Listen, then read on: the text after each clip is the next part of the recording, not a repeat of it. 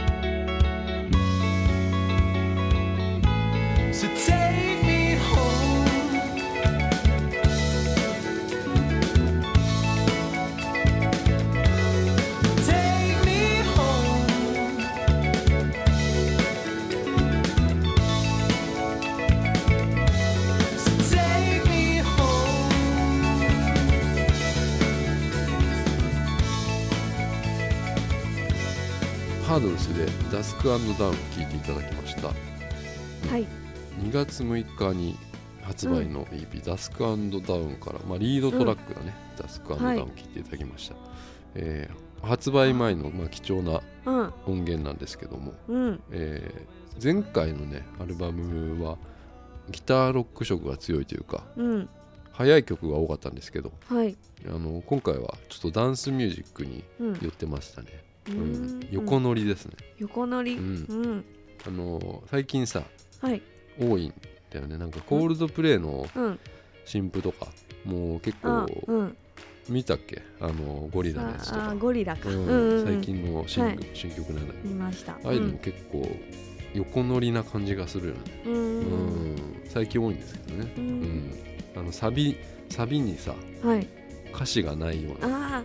感じとか、うんダンサブルなダンサブルな感じ、EDM。うん、あれまあまあちょっと前の曲だけどね、まあ、EDM のうん。がちょっと入ってる、まあ、うん。これは違うけどさ、うん。多いんですよ、うん。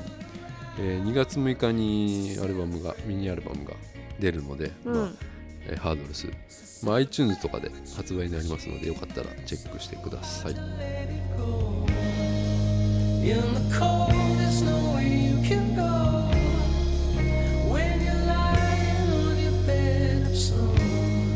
it's only then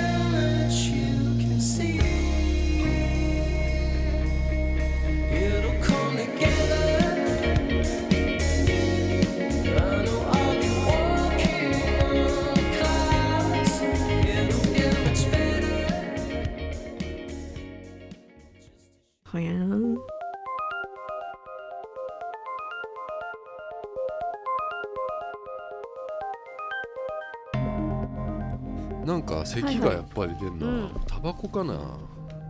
うん。風邪は？風邪じゃないんだよな。あもう治りました？うん年末年始はすごかったけどうな、んうんうん、う、うん。んタバコ、うん。タ、バコかな。やめないの。うん。ややめれないと思うよ、やめれないの？うん、今挑戦はしてんだよ何回か、挑う戦ん、うん。ちょっと無理だね。うんやううんん。あのー先週っていうか今週なんですけど、うん。えーちょっと考えさせられることがですねはい。ありまして。なんでしょう。うん。あの音楽を、ね、作ってる人に限らずさはい。なんかこう物を作ってる人にはい。当てはまるのかなと思ってうん。あのね CD ショップに行ったんですよ。うんうんね、で、いろいろ見てたらうんはいその棚があってうん。コーナーがあって、うんうん。あの2016年はい。このアーティスト今年売れるみたいな、うんうん。よくあるじゃないですか。すね。うん。でそういう枠があってはい。見てた、見てたんだけど、うん。それがインディーズのコーナーだったんですよ、うん。だからまあ多分これからそのうん。売れるっていう人をこう集めたうんうんような棚だったんだけど、はい。それまあ視聴してねうん。あのーすげえいいなと思って、おうん。うん、で買ってさ、へえうん。聞いてたのよ。はい。でそれは確かにはい。俺はもうすごい気に入ったし、うん。音楽ね素晴らしいなと思ったの。うん。でもうん。売れないよなと思っちゃったんだよな、うん。これこれってきっと。なぜに？うん。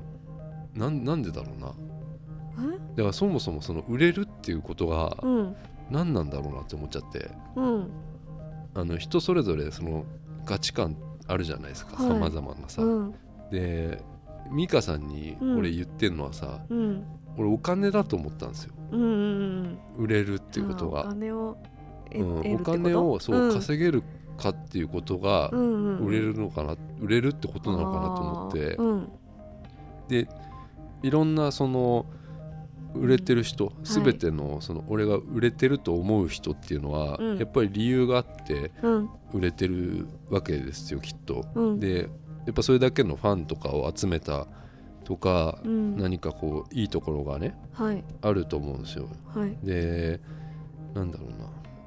それが例えばさ例えばその、はい。みんなが聴いてるからとかさそのアーティストのこと、うんうん何かの主題歌だったりとかさうんはい。聞きやすいからとか、うんうん。なんかいろいろあるけどうん。これが根拠じゃないですか立派なうん。売れてるってことの,、はい。あのだってそれでお金稼げるてるんだからさ、うん。ね、CM 使われてるとかさ、はい。はい。だから売れるイコール俺お金なのかなと思ったのよ。うん。でその最近いろいろ CD を買っててはい。まあ最近流行ってるものとかうんバンド、例えばじゃあ世界の終わりとかさ、うん。あのゲスの極みうんうん。乙女はい。のアルバム買ってねうん。聞いたんですよ。はい。で、うん。やっぱりこういうバンドとかがアーティストが売れてるのであれば、うんうん。今のそのインディーズとかで頑張ってるアーティストとかってうん。俺厳しいんじゃねえかなと思ったのよ、うん売れることが、うん。その俺の言ってる売れてる売れるってことが例えば本当にもう爆発的なセールスとかさ、うんうん。なんかもう本当にそれでうん。結構裕福になれるとかさ、うん。そういうのってかなり難しいんじゃないかなと思ったのよ。うん。で求められてるものが違う気がしたのね。うん。その世界の終わりとかじゃあ今例え出してるけどね世界の終わりとか、ゲスの極みに求めるリスナうん。ーがね、うん。なんかこう完成されたものを求めてるような気がしちゃって。うん。いわゆる完璧なリズムとか、うんうん。完璧なその音程とかピッチねはい。とか完璧な英語の発音とかさうん。分かりやすいメロディーとかコードとか、うん。そういうバンドを求めてるんじゃないのかなと思ったの、そのこういうリスナーの人若いリスナーっていうのかな、はい。うん、こういうの好きなリスナーの人って、うんうんだからそういう人が今うん。かなり多いうんうんわけでさ、そうだよね。その大多数なわけで、はい。あのいいんだよ。そのインディーズのアーティストがその大多数に向けてやっぱりものをね作ってないっていうのは別にいいんですよ。その、うんうん。それがロックだとか、うんうんうん。そういう気持ちがあって、うん。俺はこういうこういうことやりたいからっていうんだったら全うんうん然うんいいんだけど、はい。もっとなんかもしね聞き聞かせたいって思うならさ、うんうんかなり今難しいのかなと思っちゃったの。そのインディーズのやつ聞いてたら。いや俺はすごいいいなと思ったんだけど、うんでも売れねえだろうなっていうう、ん。売れるっていうことうんがね、その俺来てるとか来るとか、うん。そういう言葉の使い回しで、はいはい。そのポップっていうのは使ってるなら、うん。なんとなく分かったのよ。その来るとかさ、うんうん来てる来てる。うんうんありますね。あるでしょ。うんうんで来てるとか来るっていうのは売れるとは全然やっぱ違うような気がしちゃってそうですね。これはうんうん誰かの価値観とかはい。評価なんだよ、うんうん。もっと評価されてもいいのに枠みたいなのに属されちゃったりするわけですよ。はい。でそこのもっと評価されてもいいのにっていうあるでしょ？なんかさいうんうんうん。たまにさうんもっと評価されてもいいアーティストみたいなさ。うんはい。あそこに属されるとはい。俺の言ってるその爆発的に売れるとかっていうのは難しいんじゃないかなと思ってて、うんうんううん。ん、もっと評価にされてもいいのにってことははい。その完璧なものを求める層いわゆる大多数の層にははい。評価されないんじゃないかなと思ってわからないからきっと、うん。うん、見向きもされないっていう可能性があるような気がしちゃって、うん。うん、いや話題にはなると思うんだよ、うんうん。インディーズのそのアーティスト、はい。でも稼げないだろうなと思っちゃったの。うん。うん、だから評価とお金はうん。イコールに結びつかないと本当に売れてるってことにはならないのかなって思っちゃったのよ、うん。話題にはなったりするはいけど、うん本当にお金が稼げるのかなっていうのは、はい。なんかちょっと危機感があったのよ。うん聞いてて、うん。でなんだろう。いや俺もほら仕事がデザインやってるんだけどはい。やっぱり企業とかの商品を売るってことになるとはい。ねうん。大事な商品を俺がね、うん。まあ、売るってことになるとさうん。なんだろうね。あのやっぱりどの層にこうどうやって見せればいいのかっていうのはうん。すごい重要だからさ、うんうん。なんかすごい考えさせられた。その売れるっていう手書きの伝統ポップ見てうん。うんなんか何を指し示して言ってるのかなっていうのはすごい考えたのかな今週。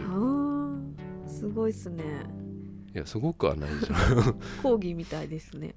んそうですか、うん。うん、先生。先生ですうか、ん。うん、難しいよなと思って。ううんん、そういう意味でのうん、お金なんですね。そういう意味でうんのそうです、うんうんそうです。そうですなんとなく分かってきました。いやでも俺が言ってるのは、うん。い俺の価値観だから。うん。それはもっとはい。いろんな人がいろんな意見あっていいと思うしね、はい。思いましたね。う。ん。うん、でまあちょっと硬いからさ。はい。ちょっとあの違う話しようか。はい。まあ先週も言ったけどさ、はい。あのハンターハンター。っていうアニメ漫画があってハンターハンター。いや、うん。ハンターハンターっていうのははい。どうなんだろうねこれ。うん。どういう人が見てるっていうか。あやっぱりああいう絵でさあうん。ちょっとキッズみたいなうんイメージがあって、うんなかなか見てない人とかもうん。やっぱりいたりするわけじゃないですか、うんうん。これだけ売れててもさ。うんでどこなんだろうね。男の人の方が多いのかな？やっぱり。あうーんーどうだろう。な。うんまあ、うん悠々白書とかはい。に比べるとちょっとやっぱ絵的にはキッズ色が強いんだけどさ、ううん。んあのまあこういう見方をすれば「ハンターハンター」面白いんじゃないかなっていうのを思って。っはい。ていうのを先週も話したような気がするんだけどさ。あの要は俺ははい。これ全てのことがねうん。現実に置き換えられると思ってるんですよ、この「ハンターハンター」の世界っていうのは。うんうんで念の話したじゃないですか。念能力っていう話、ねうん。要はみんなに才能が実はあるっていう話だったんですけど、うんうんうん。ある先週ね。はい。あの今から話すのも、はい。見てなくてもうん。現実って結局そうだよなって感じ取れると思うんだよな。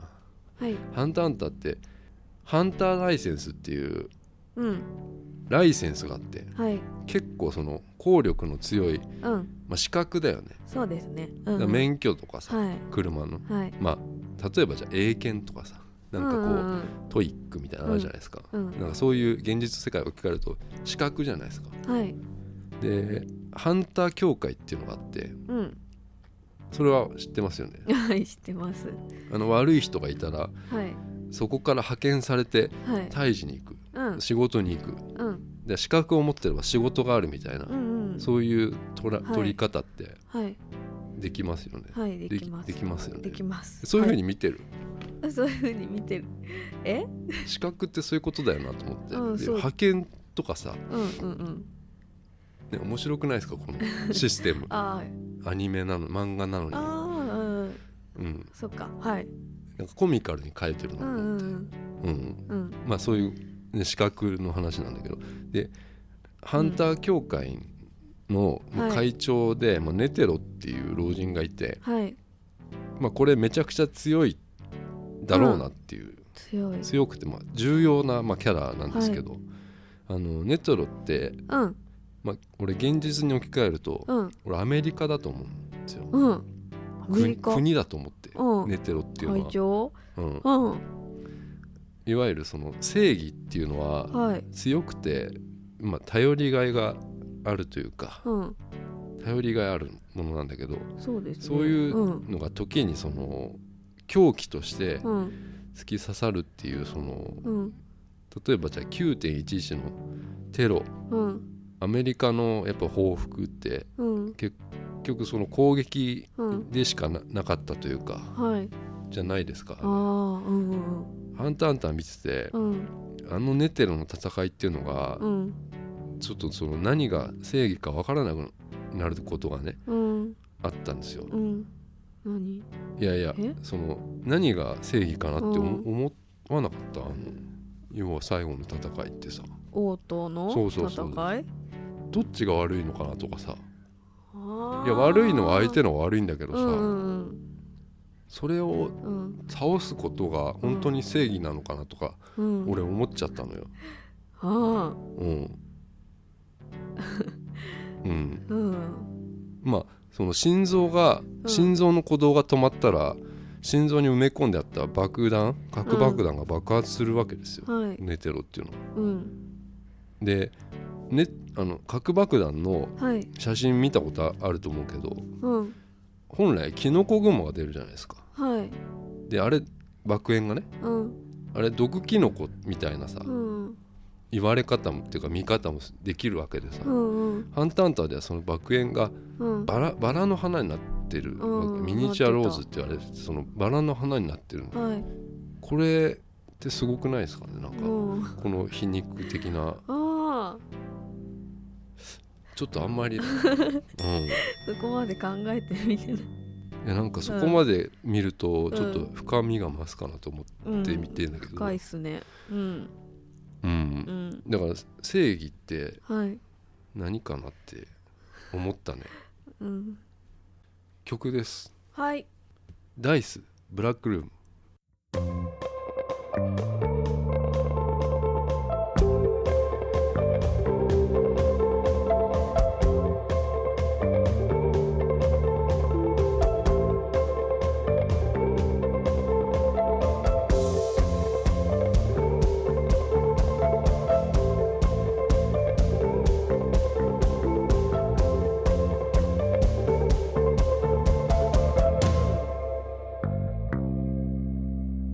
the same that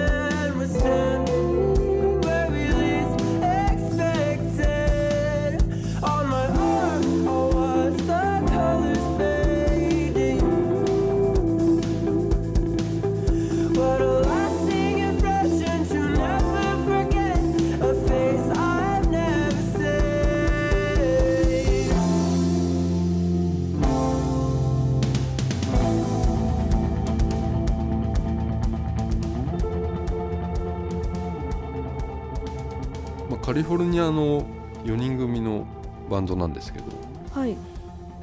始まったば始動したばっかりなのかな。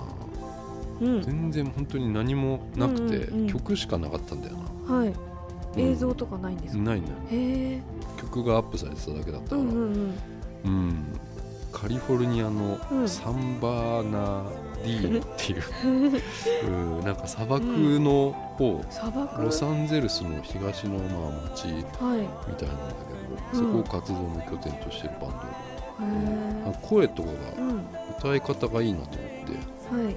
あのコープランドっていうねアメリカのバンドが、まあ、いたんですけど、うん。2000年ぐらいかな,、うん、なんうん。かそういう、まあ、最近またちょっと再結成したんだけどちょっとそういうコープランドみたいなそのうん。きめ細やかな声で、うん。なかなかいいんだなと思って、ううん。ん今サウンドクラウドでフリーで落とせるので、はい。よかったら。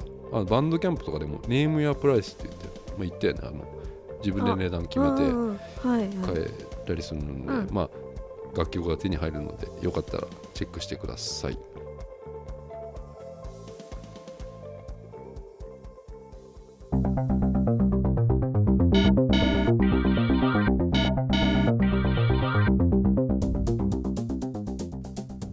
まして闇を切り裂く。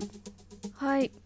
泥のような学生生活を送ってきた美香さんに甘く切ない映画や音楽に触れていただいて光を取り戻してもらおうというコーナーになります。ウェブサイトにもテキスト版があるので今までの闇を切り裂く気になった方はチェックしてください。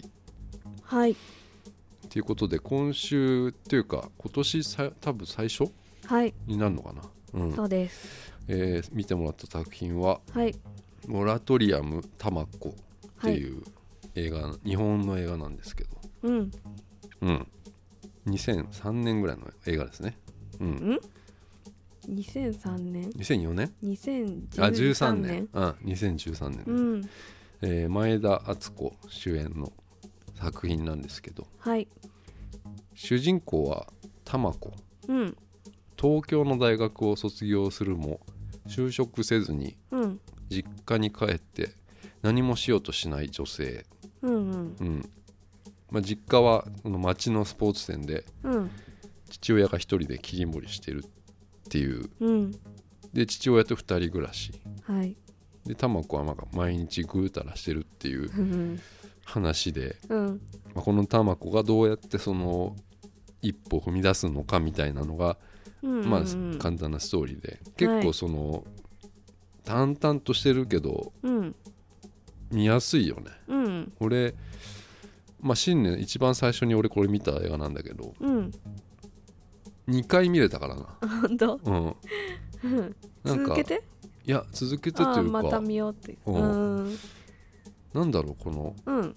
自然な感じとうんうん。思ったけど、うん面白かった。あ面白かった、うん。うん。うんなんか独特なんだよなやっぱ日本の映画って、うんうんこう生活感とか、うん。あのーリアルだよなと思って、うん。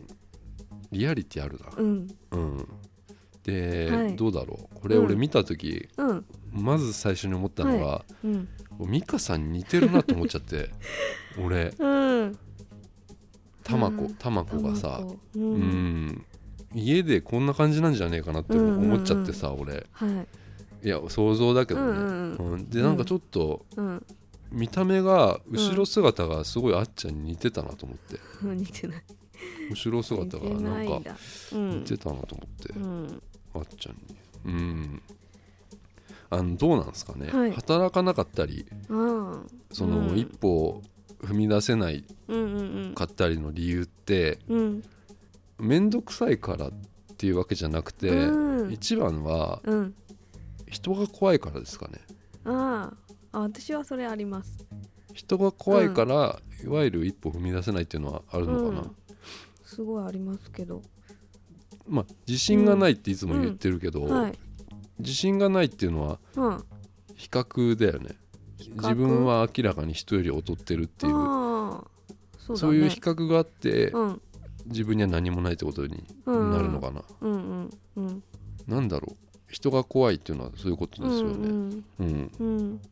まあこの話その玉子、まあ、やりたいことがあるわけでさ、うん。まあ、後半になるとさ。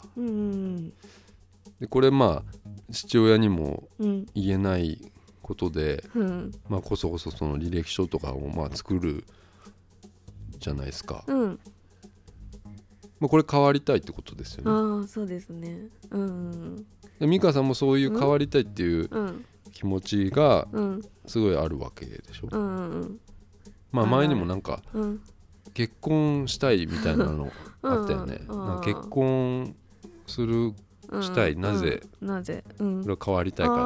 あで俺がそれ一回否定したんだよな。ーうん。訂正したけどさ、うん。うん。なんかそういう玉子とそういう部分ははい。美香さんが重なるのかなと思ったんだようんななんかそのうん。うん。どうでした？うん。あのですね。卵。うん。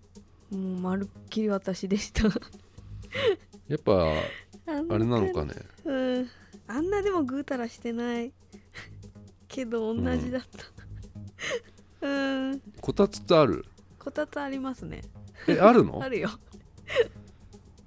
あじゃあうん、ああいう感じじゃん。もろじゃない？もろですね。まあ。じゃあさ床生活ってこと？あそうそうそうそう。美香さんって。そうです。床生活なの？ねそうです。あそうなんだ。俺なんかもうちょっとその、テーブル生活なのかと思った。テーブルじゃないです。床です、そのうん、リいわゆるリビングっていうのもはい。床生活。です。うん。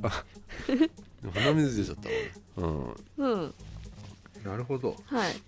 あ、うん。そういうことね。うん。じゃあね結構似てるな。うん。とっても似てました。前田敦子がうん。すごいいいですねあれね。あいいね。ああれうん。前田敦子じゃなきゃあの感じ出せなさそうだなと思って。そうだね。なんかさ、うん。あのー変なさ、うん。変換のされ方がうん。あるのよ、うん。たまにさ。うん。なんかこう自分はうん。この人人のこと例えばじゃあ、えーでだ旦那さんだとしてさうん。自分はその旦那さんのことをうん。ひどく言ったつもりが、うん。その相相手はそれを聞いてうん。可愛いって反応するうん。ことがある。うん。あのじゃあ例えばさ、じゃあ旦那がうん。こたつから出てこなくてうん。全然動いてくれないと家でね、うん。全然何もしてくれない。うんで俺これを聞いてうん。可愛いってうん。言う人があいるっていうの分かるかなこれな。ー。うんいるね。うん。でもうん。本人的にはそんな可愛いと思って言ってないじゃないですか。うん。ひどひどいことを言ったのに可愛いって返ってくる。うんってことはあの、ね、猫の論理というか、うんうんうん、ななんていうの？これちょっと待って。うん。なんか猫の論理うん。って言ってんだけどそんなたわいもないことをうん。聞かされた人って、はい。その旦那のことを人として見るんじゃなくてうん。猫に置き換えてんじゃないかなって思ってんのよ。はあうん。で旦那の話されてうん可愛いっていう人はあーうん旦那を知らないかうんらうんいわゆる なんか違うものに想像してあことか。うん。この人動物みたいでなうんみたいな可愛いなみたいな。はいはい。そういうのがあるなと思って。うん。でこの話も玉子も似ててはい。これ旗から見てると可愛いと思うんだ。こういうキャラって。はあはあはキャラというか、うん、こういう人ってさ、話で聞く分には可愛いと思うんだけど、うんこれでも前田敦子だから可愛いんだよ、うん。そうだね。うん。で実際にこれが やばいっすよ言ったらど,、うしようってな,、っちゃいますよきっとね、うんこの前さうちの、まあうん。お母さんがうん。お昼食べようっつって、あのそば買ってきたんだけど あの見たらそばじゃなくてうん。でっかいモンブランだったんですよ、うん。でこれも可愛いってみんなに言われるんですよ、うんい。い母さん可愛いって、うん。でも俺別にそんなにお腹空いてたから ちょっとうん。えって思っちゃったんだけどさ、うんうんうん。まあ、食ったけどさ、いうん。やこれと一緒でさなんか、うん。あのー前田敦子だからやっぱ可愛いであってー。うん。いや本当に多分実際いたらどうしようってなっちゃうと思うんだよなと思ったんだよな。そうですね。うん、うんでこれは猫の論理なんじゃないかなと思って。あーそれが猫論理なんだ。うん。うんあのねテンションがいいよね。あのテンション。うんあの前田敦子のろうん、舌打ちとかさする。いや演技とかは多分すごい良かったんじゃないですか。うん。うん。私好きなところがねうん。お父さんがうん「今日の夕飯何がいい?」ってうん。前田敦子まあ卵に聞いて「肉」っていうの。ああ じゃあハンバーグうん。とかにしようかって言って。うん「あー」って。そういう反応するの？み全く同じですね、うん。発狂したりする？発狂？大声。あすごい大声は出す。あ発狂します。なんか、うん。その俺イメージが全然湧かなくて、うん。そのでかい声出してる美香さんのイメージがなくてさ、えー。うん。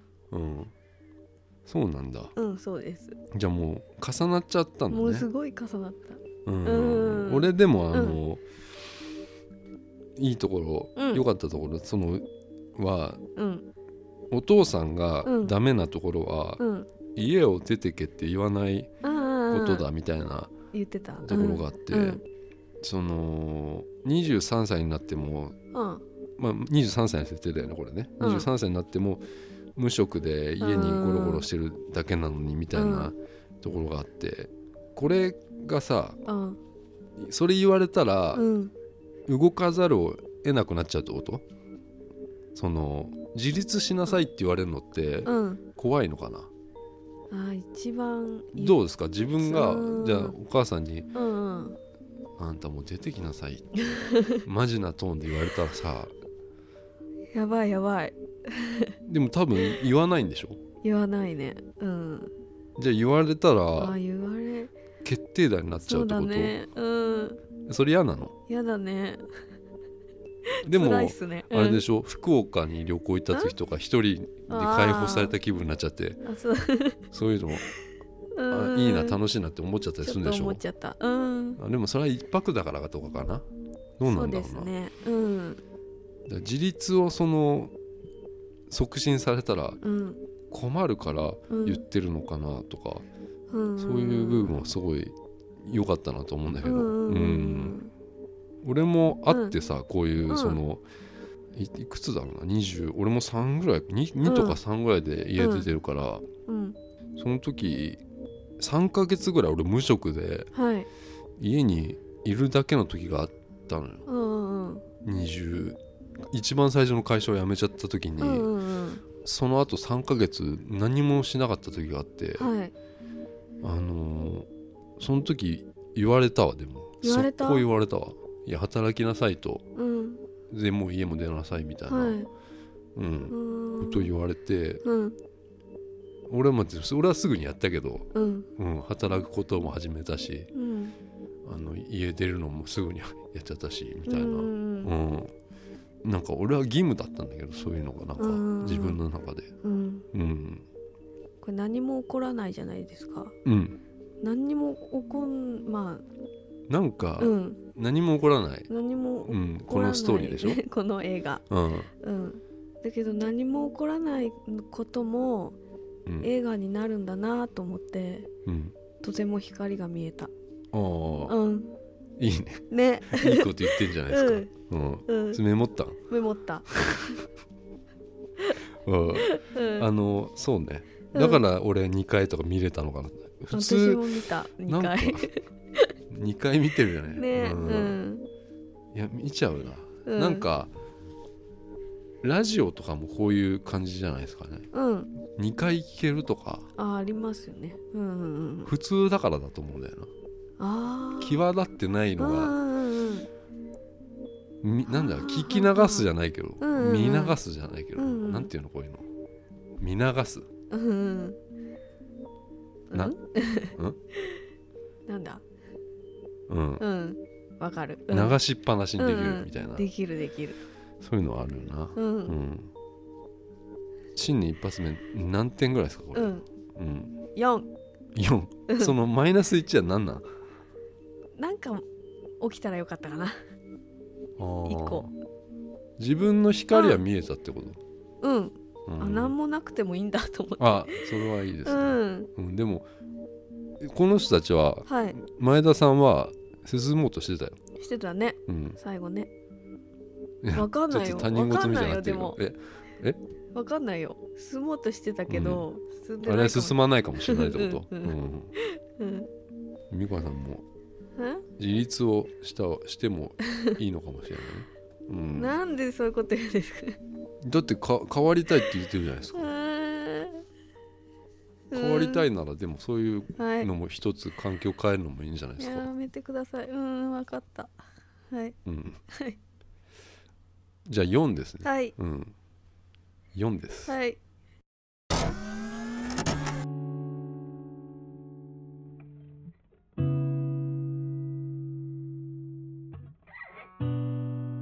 エンディングなんですけど、はい。短くないですか今日？エンディング。うん。ちょっとタマコがうん。普通すぎたよ。やっぱり、ね。普通すぎて何もないんだよ。うん。っていうああの感じだったんですよね俺は、ううん。ん、モラトリアムタマコタマコうん。あのーはプレイリストプロファイリングっていう企画がね、うん。まあ、やったじゃないですか。はい。でまあ聞いてない人はまあいると思うんだけどさあのいろんなねプレイリストいただいてさ、そのうん。妄想で発表したわけですよ、この人どんな人なのかなっていうのを。はいはい。で俺先週じゃねえや。2日の日に占い行った話もしたでしょ、うん。で占いってさうん。いろいろあると思うんだけど、うん。手相とかさうん。生命診断とかさタロットとかうん。タロット占いとかありますよね。はいで手相とかってあれ統計学なわけじゃないですか、その数百年とかはいうんうん。数千年のうんはい。いわゆるデータを元にしたうん。統計が根拠になってるというか。うん。でこういうのをはい。経験科学っていうんだって。へえでうん。占い師ってはい。科学者に近いじゃない近くないですかそう考えると。本当だ。うん。そのなんか特殊な能力持ってる人ってうん。いるのかもしれないけど、うん。結構勉強したらさその統計学自体は人に話せるぐらいまでいけんじゃねえのかなとうん。思うんだけど。うん。いや俺はやらないけどさ、う うんん、なんか俺のやったそのプロファイリングプレイリストプロファイリングってさうん。どんどんそのデータが蓄積蓄積されていけばさうん。これも経験科学に含まれるんじゃないかなってうん。プレイリスト占いみたいな1000倍特許でうん。インチキ占い師できんじゃないとうんできる。うん、っうんて思ったな。あやった。うん。いやいや。やってください。でもさ知ってっからさ知ってる。知ってる人をうん。診断するの難しいできっと。知ってる人？をプレイリストで診断するのああなかなか知らない人の方がいいの？の方が適当に言えるじゃん、適当に。うん、うんこういう人なんかなみたいなはいはいのを想像、うん、うん知ってる人だとなんかもう本当に考えないとダメなわけでしょ、うんなかなか難しいなと思って、うん。ううんん思うんですよね、うん。終わります。さよなら。さようなら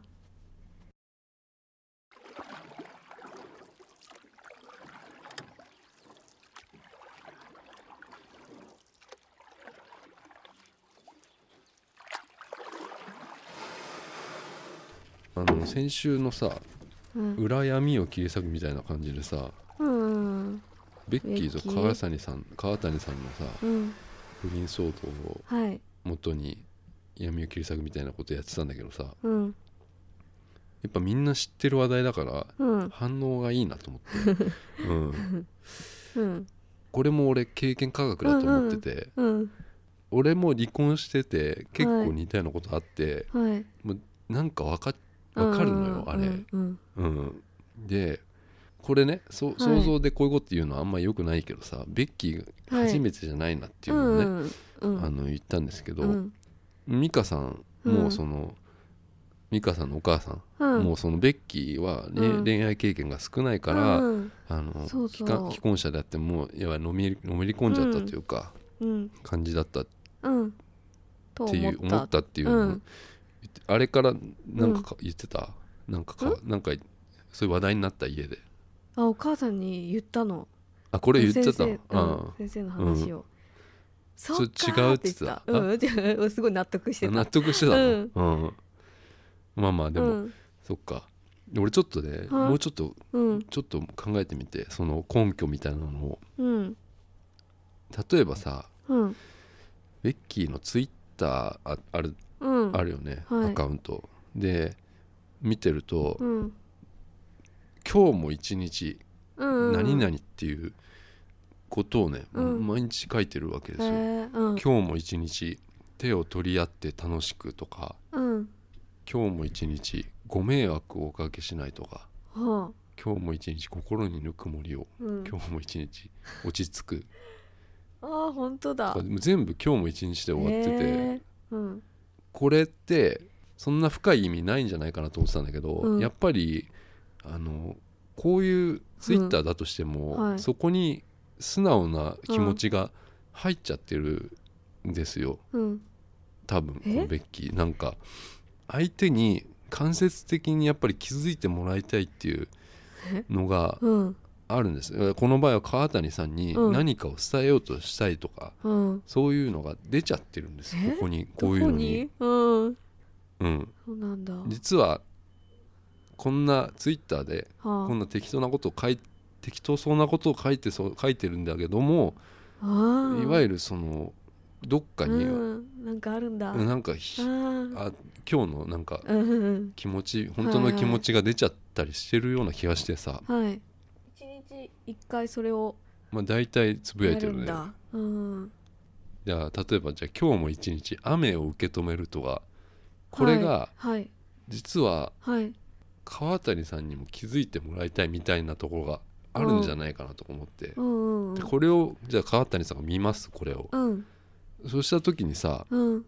あのー川谷さんがベッキーに LINE でうん「何どうした？何かあった?」っていう、うん。心配してほしい。心配してほしいとか送るわけですよ。うんうんうん。でそれを見たベッキーはうん「何でもないよ」って「ケンちゃん今日も一日お仕事頑張って」みたいな。